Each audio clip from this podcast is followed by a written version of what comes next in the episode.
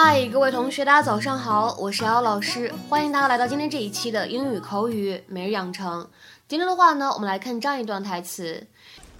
Hey, listen, I'm about to break for lunch. How would you like to join me? Hey, listen, I'm about to break for lunch. How would you like to join me? 话说我打算休息一下，去吃个午饭，你要一起来吗？或者说你要一起去吗？Hey, listen, I'm about to break for lunch. How would you like to join me? Hey, listen. I'm about to break for lunch. How would you like to join me? 整段话当中呢，我们有这样的几个发音技巧，值得来注意一下。首先呢，about to 在这里呢有一个完全失去爆破，about to break for 在这里呢可以做一个不完全失去爆破的处理，且这个 for 呢可以读成弱读的形式，for break for break for。 would you 在这里呢可以做 音 的同化，Would you 会变成 Would you，听起来呢会有一点像纸的发音。末尾的 like to 在这里呢可以做一个完全失去爆破的处理，like to，like to。Liked.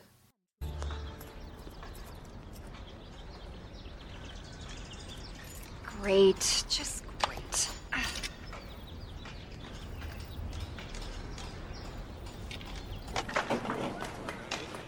I think this is yours. Yeah.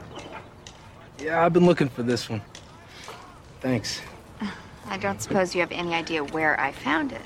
Well, those little suckers are drawn to bare feet and car tires, and since you're not limping or bleeding, this is only temporary. You're gonna need to take this tire in to get it fixed. Thanks, I will. Seriously, it's not safe. You're probably only gonna get 20, 30 miles out of it. All right, I promise. Hey, listen, I'm about to break for lunch. How would you like to join me? Lunch? Yeah, lunch. Are you asking me out on a date?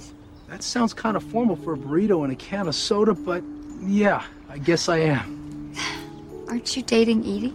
We went out on a date. We're not dating. Oh. So how about it? I'm buying. Yeah, I just got out of this relationship with this guy, Mike, and it's kind of complicated. Anyway, I, am just not even sure where I am right now. I'm emotionally, I'm just all jumbled up, and I don't think I can leap right into something new, relationship wise, you know, at the moment. Again, just a burrito. I'm sorry. Okay, I understand. It sounds like you need a little time to reflect and heal. I do. I really do. Okay, I'll check back with you again tomorrow.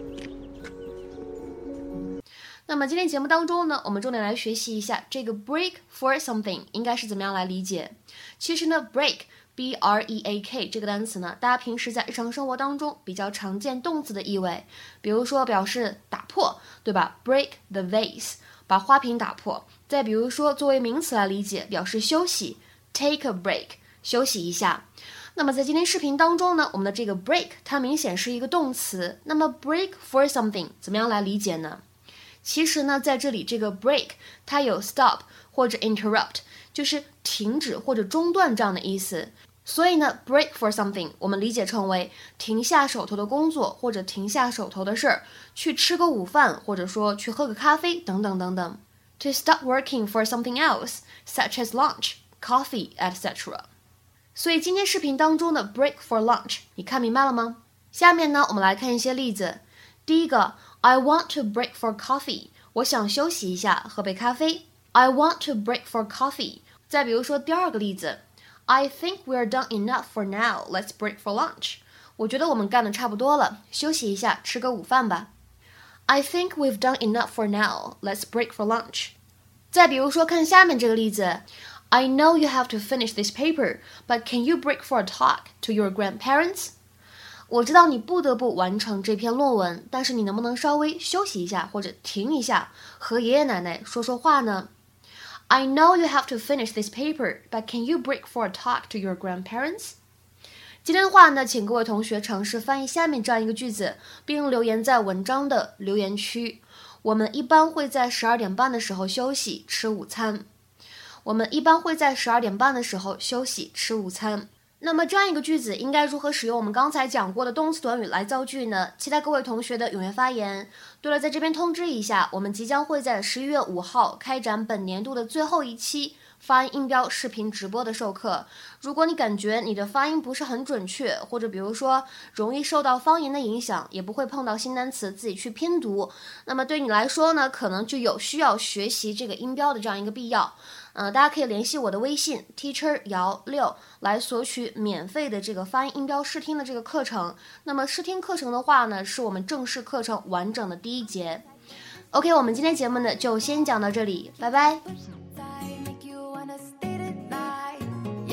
I'm the type of bitch you wanna bring home. I'm the type of bitch you don't wanna leave alone.